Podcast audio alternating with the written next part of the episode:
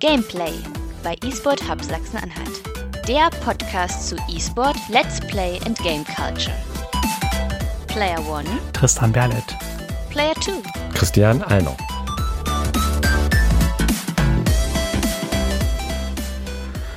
Und damit herzlich willkommen zur dritten Folge von Gameplay. Aus unserem wunderschönen Studio in Halle an der Saale und unser Thema nachher ist E-Sport als Vereinssport. Und im ersten Segment der Episode stimmen wir euch natürlich auch erstmal drauf ein. Gameplay, Tutorial. Genau, in diesem Segment wollen wir euch Begriffe, Konzepte oder einfach irgendwas Spannendes aus dem Bereich E-Sport äh, näher bringen, quasi die Sendung mit der E-Sport-Maus. Und da habe ich mir gedacht, heute suchen wir uns mal ein ganz sexy Thema aus und machen mal einen Unterschied zwischen Vereinssport und Breitensport. Jetzt bräuchte ich so einen Grillenzirpen im Hintergrund, aber Habe ich jetzt nicht rausgesucht, können wir Ja. vielleicht im, Post noch wieder zu. Nee, machen wir nicht. äh, Chip Chip. Also es ist ja auch ein sehr weiter Begriff. Es bezieht sich ja nicht nur auf E-Sport an, oder? Wenn es Mhm. Breitensport ist, Vereinssport, das äh, spricht ja jeden an, also wir der wollen ja in Sport macht. der eigentlichen Sendung im Thema ähm, ja eben uns mit Vereinssport, also E-Sport als Vereinssport auseinandersetzen. Dann macht es natürlich auch erstmal Sinn zu trennen, was ist eigentlich Vereinssport und was ist eben der Nicht-Vereinssport, also der sogenannte Breitensport. Und da habe ich jetzt einfach mal äh, ganz clever bei der Wikipedia nur mal abgeschaut und da Zitat für Breitensport. Der Begriff Breitensport, auch Freizeitsport, bezeichnet sportliche Aktivitäten, die hauptsächlich der körperlichen Fitness, dem Ausgleich von Bewegungsmangel sowie dem Spaß am Sport dienen. Okay, da habe ich die erste Frage, weil ich habe Breitensport immer verstanden als eine Stufe über dem Freizeitsport. Leute, die es wirklich nur zum Spaß an der Freude machen, sind eben Freizeitsportler. Und Breitensport ist dann schon, ja, es ist ein Hobby, aber ich gehe auch schon mal zu Turnieren, zu kleineren Veranstaltungen, zum, zum G-Jugend-Fußballspiel vom Nachbardorf. Na, da sind wir dann ja schon wieder beim Vereinssport, beziehungsweise bei der Wikipedia wird es dann einfach als Sportverein etc. bezeichnet. Also da auch kurz Zitat. Ein Sportverein, Sportvereinigung, Sportclub oder Sportclub mit C geschrieben, ist ein Verein, dessen Ziel es ist, am Sport begeisterten Menschen, die aus dem Breitensport ja kommen, Mhm. Zugang zu Flächen und Sportgeräten und Gleichgesinnten zu ermöglichen. Also einfach der organisatorische Überbau über dem Breitensport ist dann quasi der Vereinssport. Dass ich das nicht nur aus Okay. Spaß und der Freude mache, das wäre einfach der Breitensport. Also ich glaube, Fußball ist da ein gutes Vergleichsbeispiel. Wenn ich den Breitensport Fußball mir anschaue, also jeder, der irgendwie auf irgendeinem Bolzplatz mit dem Ball spielt, ist erstmal Teil des Breitensports Fußball. Und sobald ich halt einen Verein habe, wo zum Beispiel der Ball gestellt wird, wo vielleicht auch Trikots, Schuhe etc., also jeder Dorffußballclub zählt da ja schon mit dazu. Ähm, das ist dann schon der Vereinssport und dann gibt es auch wieder den Profisport, wenn es nicht mehr nur eine reine Freizeitaktivität ist, sondern wirklich mindestens Neben, wenn nicht sogar Hauptberuf. Teilweise Leute, die davon leben können, gibt's ja auch ein paar, angeblich. Ähm, wie ist das jetzt im Verhältnis zu E-Sport? Also wenn ich, wenn wir sagen, wir haben nachher vorzugreifen, äh, einen dabei, der spielt in, in einem Verein, der League of Legends als E-Sport betreibt. Wenn ich jetzt League of Legends runterlade und einfach so in die Random Queue reinstarte, bin ich dann bereits E-Sport, Breitensportler? Von der Logik des Begriffs her, ja, also wir haben zwar äh, diese körperliche Fitness, Ausgleich von Bewegungsmangel nach dem Ja, Versuch, eher nicht, aber Spaß am Sport. Und ich sag mal, E-Sport hat den Namen Sport schon drinne und äh, wenn Schach und vergleichbare Tätigkeiten als Sport gelten, dann darf das ja wohl bitteschön auch äh, E-Sport dann sein. Okay, wunderbar. Zumindest in unserer Logik. Und wenn ich jetzt feststelle, ich mache super gern diesen einen Sport, ich spiele gern Lacrosse, ist gerade das Absurdeste, was mir einfällt, ähm, aber ich habe da niemanden, der mit mir spielen möchte und es gibt keinen Verein in meinem Ort, kann ich einfach losgehen einen gründen?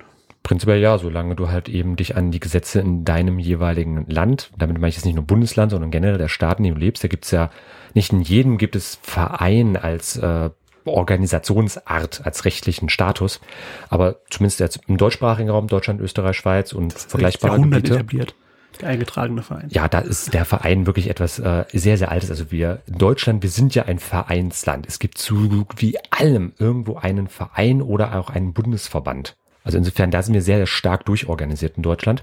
Insofern die Wahrscheinlichkeit, dass es existiert, ist schon mal nicht gering. Und wenn nicht, dann kann man es auf jeden Fall gründen. Und äh, wie so eine Gründung ablaufen könnte und was man da beachten muss, ähm, da würden wir dann sowieso nach beim Thema auch nochmal kurz mit drauf zu sprechen kommen, weil ja das Thema dort sowieso auch nochmal Verein ist. Verein, E-Sport, Vereine, Mhm. etc. Genau, sonst noch irgendwas zu Breitensport anzumerken? Ich glaube, das passt soweit. Für einfach erstmal die grobe Unterscheidung und dann würde ich sagen, steigen wir ins Thema doch dann auch Okay. direkt mit ein. Machen wir das. Gameplay, Thema. Und sind wir im zweiten Segment äh, der Episode und starten mit dem Thema E-Sport als Vereinssport. Und wie immer unsere drei Hinweise. Erstens, wir geben nur einen ersten Impuls zum Thema. Zweitens, für Feedback sind wir natürlich immer erreichbar. Und drittens, alle Infos zur Sendung bei onlinegaster.com und eSportHub, alles mit Bindestrich geschrieben.de. Und ja, worum soll es jetzt genau gehen? Was erwartet uns? Wir haben es eigentlich schon sehr langweilig angeteasert. E-Sport als Vereinssport. Also wie kann ich halt eben einen ja, Verein gründen? Da würden wir sowieso dann nochmal mit äh, drauf zu sprechen kommen, aber vor allem halt auch, ähm, wie ist es überhaupt in einem Verein tätig zu sein? Da hatten wir uns ja auch mit äh, Nico und Jonas zwei Gesprächspartner mit rausgesucht genau. die da einfach Erfahrungsberichte geben können. Ja, zum einen haben wir nämlich äh, Nico Siebert, der spielt seit 2010 League of Legends und war 2013 das erste Mal mit professionellem E-Sport in Berührung gekommen.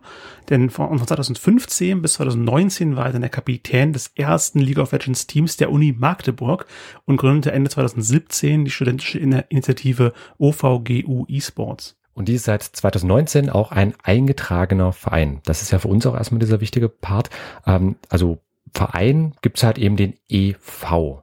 Also den ja. eingetragenen Verein, eben kurz EV, der wird äh, dann entsprechend angemeldet. Das kann man zum Beispiel äh, bei einem klassischen Notar in Deutschland machen. Da geht man einfach hin, sagt hier, ich möchte einen Verein anmelden. Äh, da braucht man je nachdem, worum es geht, dann ähm, teilweise hat eben mehr Personen, meistens mindestens zwei Leute, ein Vereinsvorsitzenden, ein Stellvertreter, das ist so die Minimalzahl. Und ähm, dann wird das Ganze in einem Vereinsregister, nennt sich das dann, so ähnlich wie Handelsregister etc. Also man muss dann irgendwo hinterlegt sein. Eingetragen, deswegen eingetragener Verein. Genau. Und ähm, dann habe ich einen Verein. So weit, so simpel erstmal. Also nicht der große Aufwand in Deutschland, einen Verein zu gründen, mal abgesehen vom bürokratischen Akt an sich. Ja, die bürokratische Akt, ich denke, aber ich glaube, man muss sogar auch Mitgliedergebühren verlangen als Verein oder kann man einfach das freistellen, wenn man die Mittel hat bereits? Das kommt immer so ein bisschen mit drauf an, weil es ja auch bei Vereinen nochmal verschiedene Geschmacksrichtungen gibt. Äh, man kann ja zum Beispiel noch ein gemeinnütziger Verein sein, aber da würden wir nachher ja, noch mal später sagen. Noch mal zu, ja. Aber an sich erstmal Verein gründen ist verhältnismäßig einfach. Du brauchst jetzt äh, in dem Sinne keine ähm, Mindestumsatzgebühren, sonst wie was alles. Also wie bei einer GmbH, da brauchst du 25.000 Euro, um überhaupt einen gründen zu dürfen. Hat nicht das jeder? ist so Mindeststammkapital und das gilt, gibt halt, das gibt es bei Vereinen halt einfach nicht. Also da ist die Hürde verhältnismäßig gering. Aber an der Stelle wirklich äh, Empfehlung, ähm, entweder bei entsprechenden Vereinen, die bereits existieren, einfach mal nachfragen, die bei euch so in der Region mit aktiv sind. Wenn ihr selbst überlegt, ja, ich will einen E-Sport-Verein, ich will einen LOL-Verein gründen oder was auch immer. Ähm, das kann man prinzipiell machen, aber es ist halt auch die Frage, lohnt sich das überhaupt? Denn man kann natürlich auch, Stichwort Breitensport versus Vereinssport, ganz normal einfach mit Freunden zocken. So ein Verein ist vor allem dann einfach nur relevant, wenn es halt darum geht, mit anderen Leuten zusammenzuarbeiten, irgendwie halt organisiert was zu machen. Und ich glaube, das ist der größte Vorteil, dass der Verein an sich ja als juristische äh, Person fungieren kann, dass du als Verein was machst und nicht nur als einzelne Mitglieder. Also wir in der Hochschulgruppe Malte Anders als, als Beispiel, wir sind ja kein Verein, wir machen aber gemeinsam Theater und Zeugs und beantragen Gelder etc. Ähm, aber trotzdem machen wir das hauptsächlich als die Einzelperson. Also unser, unser äh, Theaterkonto läuft auf eine Person, auf ein Mitglied der Gruppe. Wenn man jetzt ein Verein wäre, könnte man sagen, auf diesen Verein läuft dieses Konto. Und dann ist der jeweilige Vorsitzende oder Schatzmeister entsprechend verantwortlich dafür, der dann aber jedes Jahr wechseln kann. Genau, die Person kann dann wechseln, aber es ist halt am Ende trotzdem immer ähm, so ein bisschen dieser Fokus auf den Menschen. Äh, denn da muss man nochmal so ein bisschen bei der sogenannten Gesellschaftsform unterscheiden, aber es würde jetzt zu stark ins Rechtliche reinführen. Das okay, gehört in einen anderen Bereich. Falls jemand keine Ahnung hat, was ein Verein ist, ähm, und wie gesagt, diese OVGU eSports ist eben an der Uni Magdeburg entstanden, ähm, ist aber nicht einfach nur eine Hochschulgruppe, sondern eben ein Verein seit 2019 und hat im Januar 2021 ähm, den Meistertitel gewonnen Nämlich bei CSGO, also Counter-Strike, waren sie Gewinner der deutschen Hochschulmeisterschaft gewesen. Hochschul, das klingt einmal sehr, sehr hoch und offiziell, die, die deutsche Meisterschaft und auch die deutsche Hochschulmeisterschaft da ist vermutlich nochmal ein Unterschied dabei. Und wir haben äh, Nico gefragt, wie professionell ist eigentlich dieser, diese ja, Verein gewordene Hochschulgruppe? Ist es überhaupt professionell? Ja, also so professionell wie jede andere. Ähm, aus Zuschauerperspektive nicht ganz, denn es steckt nicht ganz so viel Geld dran, wie zum Beispiel in der Prime League, um jetzt mal ein Beispiel aus League of Legends zu nennen. Das ist meiner Meinung nach die größte, oder meines Wissens nach die größte nationale League of Legends Liga. Dort äh, gibt es natürlich größere Zuschauerzahlen, größere Sponsoren, dort ist das Spielerniveau höher und dort ist das Produktionsniveau auch höher. Das ist ganz klar. Ähm, Gerade wenn wir uns eine Liga anschauen, die die Teilnehmer beschränkt auf ein bestimmtes Kriterium, bei der Uniliga sind das eben Studierende, dann äh, ist es ja auch logisch, dass das Niveau nicht so hoch ist wie in einer Liga, in der alle teilnehmen dürfen. Äh, dementsprechend gibt es auch geringere Zuschauerzahlen und dementsprechend ist auch das Budget, das zur Verfügung steht, geringer. Und das geht den Vereinen genauso. Und genauso können sie den Spielern weniger zahlen. Also dieser Kreis dreht sich ja immer weiter. Das heißt, es ist nicht ganz das gleiche Niveau, aber klar, trainieren müssen alle. Er hat erwähnt, alle müssen trainieren, auch wenn es nur E-Sport ist und nicht tatsächlich körperliche Ertüchtigung. Viele ist noch da die Trennung da. Und wie oft wird dann eigentlich trainiert? Äh, das kommt darauf an. Äh, das kommt darauf an, in welches Team wir da reinschauen. Also das macht, das macht jedes Team ganz unterschiedlich, weil jedes Team auch ganz unterschiedliche Ambitionen hat. Also wenn du Hochschulmeister werden möchtest, dann musst du natürlich mit viel Disziplin und Regelmäßigkeit an so Training rangehen, sonst funktioniert das nicht. Ähm, aber wir haben auch Teams, die zum Beispiel nur zum Spaß in der Liga teilnehmen, die jetzt nicht unbedingt gewinnen möchten oder müssen, äh, sondern einfach ja, wie so der örtliche Fußballverein vielleicht einfach so zum Spaß sich einmal die Woche zum Kicken treffen, treffen die sich einmal die Woche zum Zocken. Und ähm, ja, unsere professionelleren Teams ähm, treffen sich dann mehrmals wöchentlich, wie gesagt, mit einem Training, mit einem Coach, mit einem Trainingsplan, mit Analysen. Und die treffen sich auch nicht nur äh, online, das klang gerade ein bisschen so in deiner Frage, sondern auch in der Uni vor Ort. Und ja, gehen da Theorie durch. Okay, Theorie du, durchgehen klingt jetzt nicht für mich nach einem klassischen Verein, aber ich denke, die Fußballvereine, die bis professioneller werden wollen, machen da sicher auch Taktikbesprechungen. Und genau darum geht's ja am Ende. Also äh, unabhängig jetzt davon, was ich spiele, es geht ja auch um die Strategie des Ganzen, um die Taktik, um halt eben die ja, Gewinner äh, ja. Taktik und Strategien. In, in Mannschaftssport, aber auch im Einzelsport auch äh, genau das gleiche wie in, in Multiplayer-E-Sport-Titeln. Singleplayer-E-Sport gibt es bestimmt auch irgendwie, aber Multiplayer-E-Sport-Titeln, darum geht's ja hier in den entsprechenden Vereinen. Ansonsten, wie gesagt, sehr ähnlich zu anderen Vereinen, nur dass die halt nicht bolzen, sondern äh, League of Legends zocken. Ja, oder sonstigen äh, klassischen Sportarten nachgehen. Wir müssen jetzt nicht immer den Fußballvergleich nehmen, aber ich sag mal, Verein ist Verein. Man kann das Rad nur so häufig neu erfinden. ich, ich muss gerade denken, weil mein, mein kleiner Bruder ist jetzt in einem kleinen Fußballverein, die F- oder G-Jugend, weiß nicht, ist jetzt sechs geworden, um, um kleine, andere kleine Leute in seiner Gegend kennenzulernen. Kinder nennt man sie, kleine Leute nennt man Kinder.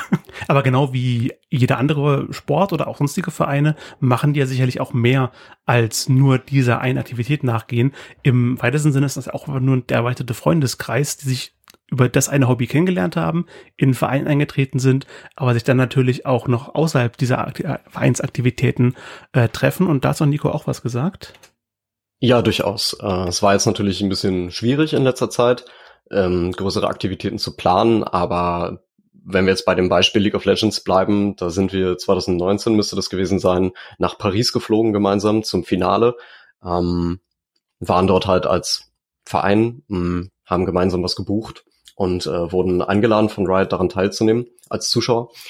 Ähm, zum Beispiel gibt es, äh, wenn wir über andere Ligen sprechen, die Möglichkeit, da halt vorbeizuschauen als Zuschauer und dann äh, Backstage noch ein bisschen in die Produktion reinzuschnuppern, Spieler kennenzulernen. Auch das machen wir, beziehungsweise haben wir regelmäßig gemacht. Und abseits davon gibt's natürlich auch, ja, also die ganz normalen Aktivitäten, also eine Feier zum Beispiel oder ein Sommerfest, wo man sich irgendwie trifft und grillt und was trinkt und einfach Spaß hat.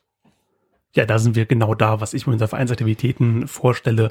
Bei irgendwie im Garten treffen, äh, grillen, gemeinsam ins Kino gehen vielleicht. Hm, man darf, kommt ja der Begriff Verein auch her. Ja. Vereint sein zusammen. Also wirklich eine Gemeinschaft auch zu bilden. Auf jeden Fall eine sehr schöne Sache. Was aber dann die E-Sport-Vereine unterscheidet zwischen den ja, vielen anderen Vereinen ist die, die Gemeinnützigkeit. Wie, wie ist die denn festgelegt? Ich habe da mal recherchiert und es ist ja in Deutschland alles Mögliche irgendwo festgeschrieben. Und ähm, ich hatte ja schon mal erwähnt, Vereine gibt es ja in verschiedenen Geschmacksrichtungen. Ja. Ähm, generell, das Vereinswesen in Deutschland lässt sich bis auf das Jahr 1794 zurückverfolgen. Also mehr als 300 Jahre. Da ist natürlich sehr, sehr viel äh, Blödsinn auch mit aufgekommen. Da sind auch sehr viele Unsicherheiten aufgekommen. Denn ich meine, 1794 hatten wir, hatten wir schon mal einen Kaiser gehabt. Das ist sehr, sehr lange her. Ähm, und da gibt's halt eben neben sonstigen Sachen eben auch die Gemeinnützigkeit bei Vereinen. Und wer sich da informieren möchte, der Person kann ich dann empfehlen, Abgabenordnung, Paragraph Nummer 52. Gemeinnützige Zwecke. Ach, Jemini, das ist erst ein Absatz, zwei Absatz, Zeitabsatz mit, genau, mit 26 Unterpunkten. Also da wird wirklich äh, sehr, sehr viel mit äh, gemacht. Was, was darf halt eben ähm, als gemeinnütziger Verein. Also das heißt einfach nur gemeinnützig in dem Fall, dass du zum Beispiel keine Umsatzsteuer ausweisen musst.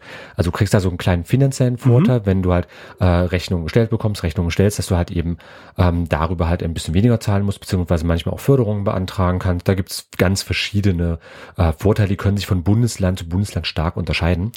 Und am Ende äh, geht's halt einfach nur darum, halt eben, ähm, dass halt eine sogenannte Körperschaft, und da zählen Vereine eben auch dazu, die können so eine Gemeinnützigkeit beantragen, bekommen da halt entsprechende Vorteile. Äh, Das macht neun von zehn Fällen meistens das Finanzamt bei mir in der Region, die mir dann so eine Gemeinnützigkeit zuerkennen oder nicht. Da würde ich aber empfehlen, einfach mal bei, zum Beispiel beim Finanzamt, äh, was für einen zuständig ist, einfach mal anfragen. Die haben auch Hotlines und alles, die können dann auch äh, da mehr ansagen, ob das jetzt nun die machen oder in dem Fall vielleicht gerade ein anderes Amt. Das ist in Deutschland so ein bisschen mal so, mal so. Aber halt eben sehr, sehr viel, 26 Unterpunkte. Unter der halt eben- Voraussetzung Tja. des Absatzes 1 sind als Förderung der Allgemeinen anzuerkennen. Ach je, nee. Förderung Wissenschaften, alles ist irgendwie Förderung, Förderung Wissenschaften, Forschung, Förderung der Religion. Genau, öffentliches Gesundheitswesen, Gesundheitspflege, Kunst und Kultur, Finde ich gut. Jugend, Altenhilfe. Also lest es euch am besten wirklich mal in Ruhe selbst durch. Ähm, da, Punkt 21, da taucht's auf, die Förderung des Sports und dann nochmal explizit erwähnt, Schach gilt als Sport. Also jetzt habt ihr es gehört, im deutschen Rechtswesen ist es per Gesetz festgeschrieben. Schach gilt als Sport. Paragraph 52 Abgabenordnung. Wir verlinken euch das Ding natürlich auch nochmal bei uns in den Show Notes. Also Gesetze im Internet, da findet man sowieso alles offiziell. genau, das ist übrigens auch vom äh, Bundesjustizministerium Ja. betrieben. Also insofern wirklich neutrale Quelle eigentlich. Auch die, das ist bei denen einfach nur quasi das Archiv, was die aufgemacht haben. soll ja allen frei, jedem Bürger frei zugänglich sein. Und ich glaube, Schach hat einfach das, das Recht des Älteren, dass es als Sport galt, lange bevor irgendwas irgendwie definiert war. Es hat immer diese, als, auch als Brettspiel diese Sonderstellung gehabt, als Spiel der Könige. Jetzt kam halt wirklich, also im Vereinsrecht gesehen, sehr jung der E-Sport dazu.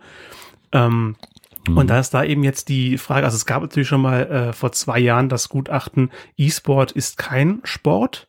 Genau, der olympische, also genau gesagt der deutsche olympische Sportbund hatte halt eben Anfragen bekommen, sollte da eben mal so ein Gutachten erstellen und ja, aber E-Sport ist halt, ist es, also ist E-Sport im engeren Sinne ein Sport und da hat eben der deutsche olympische Sportbund, der halt eben auch die Olympischen Spiele für die deutschen Teilnehmer mit ausrichtet, gesagt, nö, ist es kein Sport und äh, da ist dann halt auch das Problem, also weil es eben kein Sport ist, darf es eben auch keine Gemeinnützigkeit beantragen, obwohl es ja vielleicht auch zum Beispiel der Förderung von Dingen dient, vielleicht auch Integration durch solche Sportarten, durch hab- gemeinsame Hobbys, aber hat Hm. dann zumindest der Olympische Sportbund in Deutschland gesagt, nö, würden wir es nicht anerkennen. Der Olympische Sportbund nicht, aber in der langen Liste mit den 26 Punkten, Paragraph 52, da stehen ja 25 Dinge drin, die kein Sport sind. Ähm, aber wir haben natürlich äh, Nico auch gefragt, sag mal, seid ihr eigentlich gemeinnützig? Wir sind nicht gemeinnützig, das ist sehr schade beigemerkt. Also es wäre schön, wenn E-Sport äh, eines Tages den Status der Gemeinnützigkeit in Deutschland erreichen würde. Ähm, wir finanzieren uns nicht ausschließlich über Mitgliederbeiträge, das wäre, glaube ich, nicht möglich. Unsere Mitgliederbeiträge sind so gering wie möglich, weil, naja, Studierende haben halt auch unterschiedliches Budget monatlich zur Verfügung. Ne? Und wir wollen hier niemandem irgendwie das Geld aus der Tasche ziehen. Das ist kein Charakter, den ich irgendwie ans Licht rufen möchte, sondern äh, es gibt einen Mitgliedsbeitrag, der ist aber lediglich dazu da, um kleinere laufende Kosten, wie zum Beispiel Serverkosten abzudecken. Und alles, was wir darüber hinaus veranstalten, zum Beispiel gibt es äh, ein personalisiertes Trikot. Also wenn du jetzt Mitglied bei uns werden würdest, dann würdest du ein Aufgo eSports Trikot bekommen, auf dem dein Name draufsteht. Solche Dinge werden von unseren eigenen Sponsoren finanziert. Also wir haben auch nochmal unabhängig von der Universität eigene Sponsoren. Aber Sponsoren haben sie immerhin. Also da sind wir wieder beim klassischen Sportverein, der auch meistens Sponsoren-Logos auf den Trikots drauf. Und da möchte ich auch nur anmerken, ähm, es gibt auch viele große Fußballclubs, die haben keine gemeinnützige Tätigkeit mehr. Also zum Beispiel ähm, Bayern München ist als Aktiengesellschaft inzwischen organisiert. Also die sind kein Verein mehr. Ja gut. Insofern, sowas kann sich auch ändern. Also Gemeinnützigkeit kann auch entzogen werden, äh, kann aber natürlich auch aner äh, zuerkannt werden. Also insofern, ja, wir bleiben mal dran, wie sich das Ganze entwickelt, würden hier im Podcast dann auch eine entsprechende Notiz noch mit hinterlegen, wenn der E-Sport dann als gemeinnützig anerkannt wird. Äh, zu den ganzen Quellen, also mit diesem Gutachten, da verlinken wir dann einfach auf den Spiegelartikel. Und ähm, das ist ja auch gleich noch einschränkend angemerkt, das ist ja in Anführungsstrichen nur der Olympische Sportbund. Das heißt einfach nur, dass eben E-Sport demnächst keine olympische Disziplin werden kann. Aber für den ganz normalen Alltag, da hat der Sportbund, der Olympische Sportbund in Deutschland jetzt nicht viel zu sagen. Also wenn es das kann Land Berlin vielleicht beschließt, wir machen das jetzt, dann ist es auf Landesebene in Berlin als anerkannte Sportart dann dabei, aber halt eben in anderen Bereichen noch nicht. Das ist so dieses klassische, das muss sich halt erstmal bewähren. Aber ich denke, da bietet sich auch nochmal eine eigene, eigene Folge von Gameplay an. Generell, was ist Sport? Was könnte Sport werden? Und ist E-Sport, wie ist es als Sport zu verstehen? Ja, also es ist momentan ein ganz, ganz großes Thema. Da wird viel auch diskutiert. Insofern ähm, ein bisschen eure Meinung dazu. Ist E-Sport für euch ein Sport oder nicht? Schreibt uns gerne in die Kommentare, beziehungsweise ähm, bei onlinegaster.com könnt ihr uns auch direkt mhm. euer Feedback einsprechen. Das würden wir dann auch hier an der Stelle ja. mit veröffentlichen also der, bei E-Sport denkt man natürlich erst an den großen professionellen Sport. Wir haben vorhin schon mal gehört, dass es mit der Professionalität bei der Uni Magdeburg von außen gesehen nicht ganz so weit her ist. Es wirkt ein bisschen eher wie ein, wie ein Amateursportverein. Es sind ja auch alles also keine sagt Pros. Nico zumindest sagt von sich Nico selbst. Erstmal davon, dass es so, so wirken kann, er den Eindruck hat. Ähm, aber wir haben natürlich auch gefragt, wie es denn jetzt aussieht im Vergleich zu den großen E-Sport-Pros der League of Legends Prime League, die Weltmeisterschaften. E-Sportler, die acht Stunden am Tag trainieren und davon leben können, gucken die auf die kleinen, kleinen Univereine herab? Es ist so, dass es im, im E-Sport momentan äh, eine, eine große Lücke sozusagen gibt, eine große Kluft und die ist genau zwischen diesen Vereinen, die wir darstellen, also die, ich sag mal, äh, Breitensportabteilung, die ähm, auf ehrenamtlicher Basis arbeitet, nicht so viel Geld zur Verfügung hat, ihre Spieler in der Regel auch nicht bezahlt und wenn dann nur prämienbasiert oder mit einem sehr geringen Gehalt ähm, und äh, der professionellen Szene. Also die Leute, die ja wirklich die, die Profispieler sind, die, äh, ich möchte mal sagen, ausgesorgt haben, die ähm, sehr gut davon leben können, was sie da machen und für die das halt äh, vergleichbar mit einem ähm, mit einem anderen Profisportler durchaus eine angenehme Situation ist. So sagen wir das einfach mal. Und dazwischen kommt halt einfach nicht so viel. Äh, das bedeutet, es ist nicht so, dass diese beiden Ebenen eine Konkurrenz zueinander darstellen. Denn es ist für unsere Spieler unrealistisch aufzusteigen in einen so professionellen Verein. Und wenn sie das tun, ja, dann würden wir jubeln und sie wahrscheinlich mit Konfetti davonschicken. Großartig. Auf der anderen Seite interessiert es die professionelle Szene wahrscheinlich wenig, was wir machen. Und äh, daher gibt es da kein Konkurrenzdenken und daher gibt es auch keine großen positiven oder negativen Ansichten, was das angeht. Ich glaube, dass sich das ändern würde, wenn diese Mittelschicht ein bisschen mehr gefüllt werden würde. Und wenn wir zum Beispiel in den Bereich kommen, dass ein Verein einfach nur, weil er mehr Geld hat als wir, unsere Spieler kaufen könnte. Vermutlich auf lange Sicht würde es erstmal nicht, nicht passieren. Also momentan ist ja wirklich dieses Problem oder diese Entwicklung einfach, wir sind beim E-Sport ja wirklich noch sehr, sehr jung. Ich meine, selbst Fußball kann auf eigentlich so mindestens 100 Jahre Entwicklung zurückreichen. Äh, also die meisten großen Sportarten haben ja einfach ihre Geschichte und das E-Sport mit sagen wir mal großzügig vielleicht 20 Jahren von halbwegs professionellen Teams ja. ist einfach noch sehr, sehr jung im Vergleich. Da müssen, müssen sich ja auch Strukturen erstmal etablieren. Ich denke, als gute Hausnummer, wann waren die ersten Olympischen Spiele der Moderne? Ähm, 1896. 96, genau. Also mindestens die Geschichte haben moderne Sportarten, also Sportarten, die man heute noch kennt und im Verein verfolgt. E-Sport hat sich halt, wie gesagt, wie du sagst, vor 20 Jahren, vielleicht Mitte der 90er so langsam etabliert. Aber es ist halt wirklich noch einfach, ähm, es momentan hat ein sehr, sehr junges Phänomen, also einfach historisch jung. Ähm, und dahingehend, es wird sich, denke ich, noch einiges entwickeln. Also, äh, ich sag mal, wenn Tristan, du und ich, wir irgendwann eines äh, schönen Abends mal auf die sonnenerfüllte Dachterrasse blicken und in unseren Rollstühlen und, und uns den Sonnenuntergang anschauen. Vielleicht. oder produzieren oder was auch immer, ähm, dann kann ich mir sehr gut vorstellen, dass E-Sport wahrscheinlich dann auch schon äh, ganz normale Sport ist. Es ist auch häufig so ein Generationswechsel. Wenn man mit etwas groß wird, dann wird es auch als normal wahrgenommen. Und dann fragt man ja. sich, warum hat man nicht schon immer zum Beispiel E-Sport als Sport angesehen? Und da wird man wahrscheinlich auch in 20, 30 Jahren sagen, wieso ist doch im Namen schon drin? Wie war ich damals ihr, so blöd? Ja, liebe Eltern seid junge Geschwister habt, Neffen, Nichten oder schon, schon eigene Kinder oder Enkel und jetzt merkt, wie die schon vor, bevor sie in die Schule kommen, Verbindung haben zu aktueller Technik, Medien, Internet etc. Ähm, das ist was völlig anderes, als was ich noch erlebt habe als, ja, im Durchschnitt der Gesellschaft relativ junge Person. Ja, die grauen Haare kommen langsam, ne? Nee, meine Haare sind sehr gut und äh, sehr kräftig. Nee, aber was halt einfach die Entwicklung angeht. Also da ist E-Sport noch ziemlich am Anfang und ähm, das ist aber auch eine coole Sache eigentlich, denn äh, sowohl ihr, liebe Hörer, als auch wir, wir können da noch sehr, sehr viel aktiv mit formen. Wir können die Strukturen schaffen. Also wo man sich äh, in Fußball in vergleichbaren großen, ja wirklich nationalen Angelegenheiten, das ist ja wirklich ein Ist ein Volkssport, ja, äh, wo man sich einfach drüber beschwert, wie korrupt da die ähm, Executives sind und so weiter. Wir haben jetzt im E-Sport die Möglichkeit, bessere Strukturen aufzubauen, weil das Ganze ja sich erst entwickelt. Oder eben die bereits bestehenden Strukturen zu nutzen. Es gibt ja einen ganzen Haufen Fußballvereine und andere große Sportarten, die dann eine E-Sport-Sparte bei sich aufnehmen. Ja, genau. Also da kann man zum Beispiel auch ähm, im besten Fall bei irgendwelchen Bundesligisten dann äh, mal mit ankommen, sagen, ich hatte eine tolle Idee und äh, ich habe selbst entsprechend viel Erfahrung. Und wenn die dann Bock haben, dann kann man da dann eine E-Sport-Sparte aufmachen. Das vergisst man ja auch gerne, dass die meisten äh, großen Fußballclubs ja auch andere Bereiche haben, die jetzt ja. nicht nur Fußball sein müssen.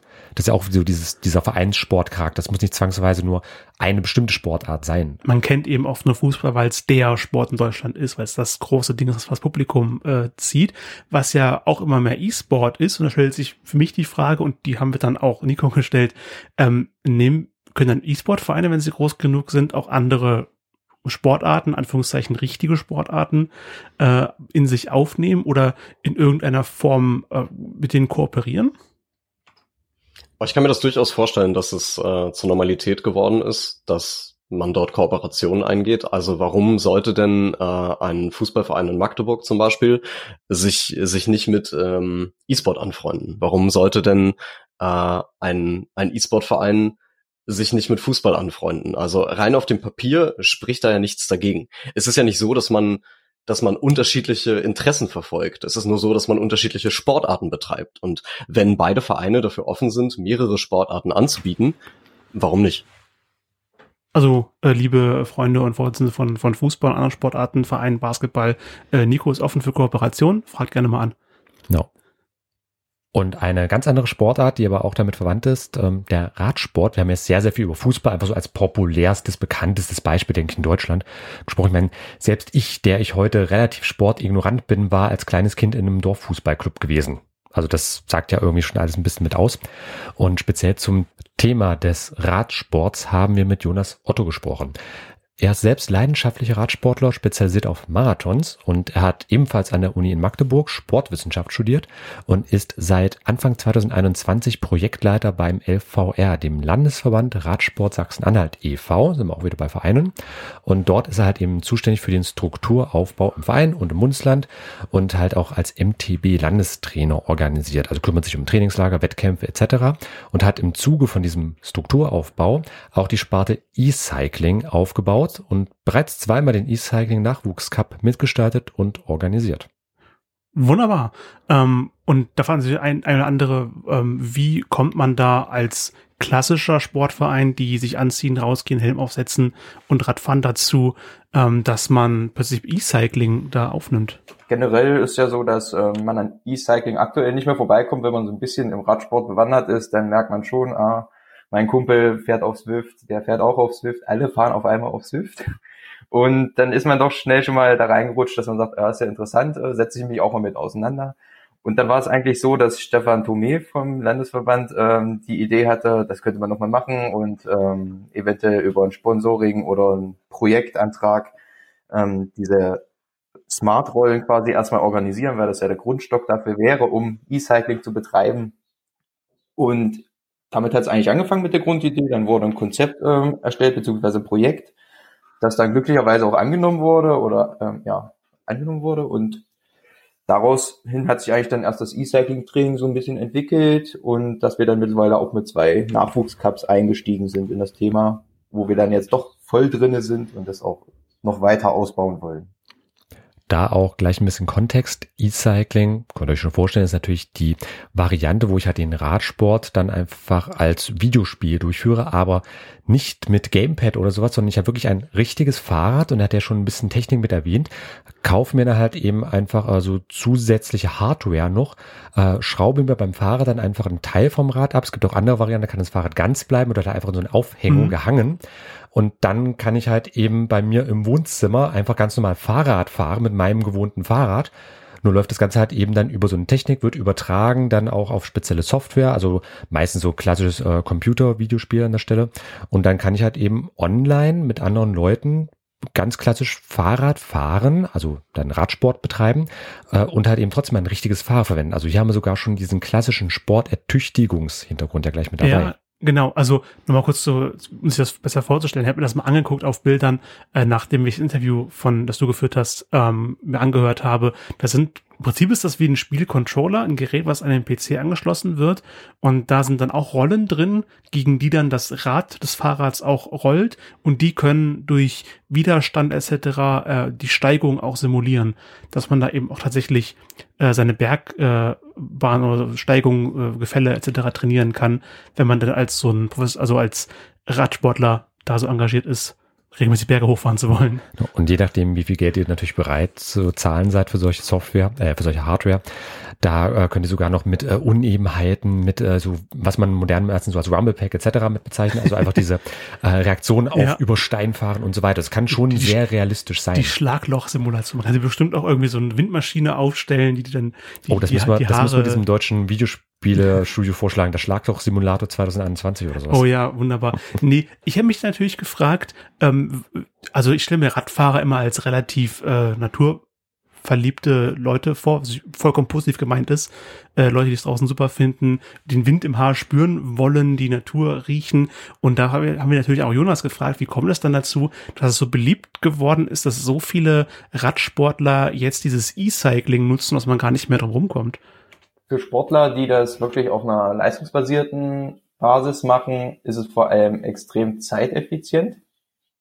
Ich habe kein großes Anziehen, wie ich es jetzt im Winter habe. Ich denke, jetzt muss ich mich erstmal wie eine Zwiebel anpillen, damit ich die minus 20 Grad draußen überstehe. Sondern man ist, ja, in fünf bis zehn Minuten ist man fertig fürs Workout. Wenn mein Rad schon eingespannt ist auf dem Rad, äh, auf der Rolle, dann bin ich durch. Und ich kann innerhalb kürzester Zeit von 60 bis 90 Minuten sehr effektive Workouts oder Intervalle auf der Rolle fahren, wo ich draußen zum Beispiel in der Realität sagen müsste, gut, jetzt muss ich erstmal an meinen Berg X fahren, wo ich meine Bergintervalle trainieren will. Das ist auf der Rolle halt leicht, weil ich kann in Watopia an beliebiger Stelle einsteigen und einfach direkt am Berg äh, anfangen zu trainieren, wenn ich das möchte. Ich kann mir auch separate Workouts vorab zusammenbauen, so dass ich wirklich innerhalb von 60 bis 90 Minuten das hocheffizientes ähm, vollbracht habe. Genau, das so die ganz großen Vorteile. Und natürlich, da ich extrem wetterunabhängig bin, ist daher auch die absolute Schlechtwettervariante für viele Sportler, die leistungsorientiert trainieren. Also wenn du nicht gerne im Regen fährst. Genau, da aber auch nochmal kurz ein bisschen Kontext. Äh, Also er hat jetzt Watopia genannt. Und ähm, das ist halt einfach eine Radfahrersimulation. Also das kann man sich schon so vorstellen, wie so im weitesten sind eigentlich so die klassischen Rennspiele, aber durchaus realistisch gehalten. Also jetzt nicht, äh, ich sag mal, Mario Kart, sondern doch eher äh, die klassischen, also Forsa, vergleichbare Sachen. Also die halt jetzt äh, das Ganze auf einer realistischen Karte zwar mit abbilden, aber wo man halt eben auch äh, über Berge, in Tälern, auf Wüstengebieten, je nachdem fahren kann. Also schon sehr, sehr unterschiedlich die Gestaltung. Ähm, Im Gespräch, das Original gibt's natürlich auch nochmal als volles Interview bei uns im Podcast. Ähm, da hat er mir auch gesagt, man kann sogar durch einen Vulkan fahren, vergleichbare Sachen. Das ist schon ein bisschen was Er- er Exotischeres da- ist dabei. Geht da sehr, sehr. Es bleibt aber realistisch, also das ist jetzt nicht wie Mario Kart die Rainbow Road, wo du runterfallen kannst oder so. Ja, ich habe auch gefragt, es gibt kein Weltraumlevel leider. Ähm, aber halt eben, es gibt schon ein paar exotische Standorte, aber es wird versucht halt eben, dass alles halbwegs in der Realität verortet bleibt, aber dadurch halt auch wieder ein bisschen abwechslungsreicher natürlich wird als Fahrradfahrer. Und so hat man natürlich mit Hilfe der, der modernen Technik, der Medien, dem E-Sport im weitesten Sinne, die Möglichkeit, wenn man mitten in der Großstadt wohnt, ähm, einfach mal den Bergtour zu machen mit dem bisschen was man dann da zu Hause stehen hat. Natürlich da eine ganze Reihe an Sachen. Und der Verein hat sich jetzt quasi dazu entschieden, das mit, mit aufzunehmen. Ähm, wie, wie ist es dann eigentlich da entstanden? Haben wir Jonas gefragt und das erzählt er uns jetzt. Ich denke, aktuell ist es wichtig, wenn es Richtung Med Medien geht, dies auch mit aufzugreifen, weil äh, um Medien kommt man jetzt im neuen Zeitalter einfach nicht mehr drum herum. Und wenn man darüber die Möglichkeit hat, Sportliches mit ein bisschen ähm, technischen Affinitäten von den Jugendlichen vor allem auch zu verbinden, ist dieses E-Cycling eine ziemlich gute Möglichkeit. Es gäbe dann auch noch weitere Varianten, dass man zum Beispiel intern, wenn der Verein jetzt zum Beispiel relativ viele Rollen hätte, zur Verfügung hätte, dass man einen internen Vereinscup machen könnte zum Beispiel oder über den Winter, wer sammelt die meisten Rollenkilometer im Dezember zum Beispiel. Durchaus eine Möglichkeit, muss man hier aber auch sagen, dass ähm, das Anschaffen der Rollen natürlich zum einen relativ teuer ist und das somit natürlich die Arbeit im Verein doch schon limitiert. Weshalb wir halt umso glücklicher sind, dass wir es im Landesverband jetzt über dieses Projekt doch hinbekommen haben, so zahlreiche Rollen kaufen zu können. Da können wir dann wieder die, die, ähm, den Bogen zum Einstieg äh, schlagen. Da hilft ein Verein einfach extrem, ähm, wo der Fußballverein oder andere Mannschaftssport, die das, das Feld stellt, jeder, nicht jeder hat Fußballplatz zu Hause, hilft eben der Radsportverein, die diese doch relativ teure Hardware zuzulegen. Hm. Genau, wie gesagt, Zitat Wikipedia beim Vereinssport, äh, das mit dem Ziel, am Sport begeisterte Menschen Zugang zu allen möglichen Sachen zu Flächen, ermöglichen. Sportgeräten, Gleichgesinnten, gemeinsam eine Radtour hm. machen, obwohl gerade Corona ist und wir alle in der Quarantäne hocken. Genau, also hat eben einfach diese Organisation, diesen ähm, organisatorischen Hintergrund einfach zu schaffen. Und dafür sind Vereine generell eine sehr, sehr gute Sache. Häufig organisieren wir uns, ohne es zu wissen, eigentlich schon wie ein Verein, äh, wenn wir entsprechende Gruppen bilden, wenn wir da äh, irgendwelche Vorsitzende benennen und so weiter. Äh, bei uns einfach nur, seien es jetzt Gilden oder sonstiges an der Stelle. Es ist im Grunde schon das Vereinsprinzip, ohne dass es halt so heißt. Und dahingehend ist einfach Verein wirklich eine äh, ziemlich verbreitete Angelegenheit. In Deutschland ja sowieso, einfach weil wir da entsprechend viel Geschichte haben. Ähm, aber E-Sport als Vereinssport ist jetzt in dem Sinne nichts Neues, aber auch gedanklich zumindest nichts Altes. Es ist halt einfach nur, aus meiner Sicht zumindest, eine weitere Sportart, die sich eben gerade aufbaut, die sich anfängt, auch in Vereinen zu organisieren, generell Organisationen zu schaffen. Wir hatten ja als Beispiel sowas wie die Hochschulmeisterschaft, also die Uniliga, die das Ganze mit ja. organisiert. Äh, wir haben hier den Landesverband in Sachsen-Anhalt, die da auch schon ziemlich weit sind, was organisatorisches angeht und wo es ja auch haben allein schon im E-Cycling äh, inzwischen Wettbewerbe gab, beziehungsweise wo ja auch selbst der Wettbewerb ausgerichtet wird vom Landesverband in Sachsen-Anhalt.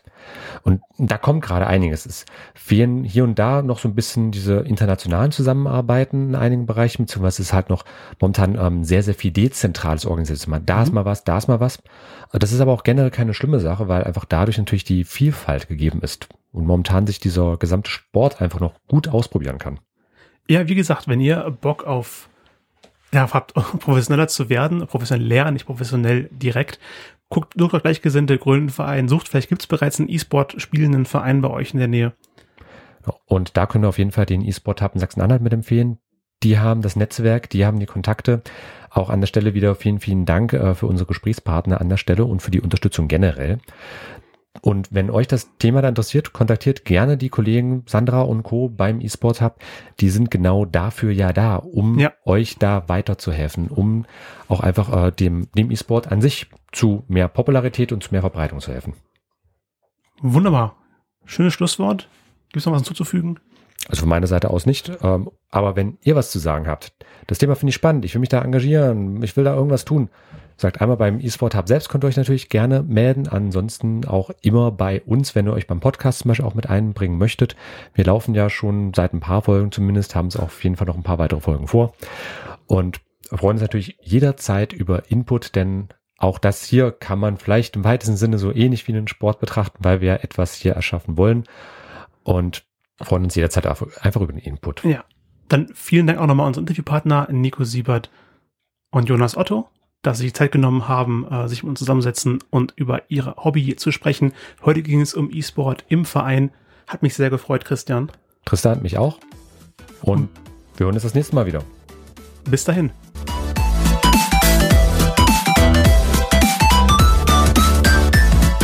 Gameplay, ein Online-Geister-Podcast in Zusammenarbeit mit dem eSport Hub Sachsen-Anhalt und der Seminar Homeoffice einfach gemacht.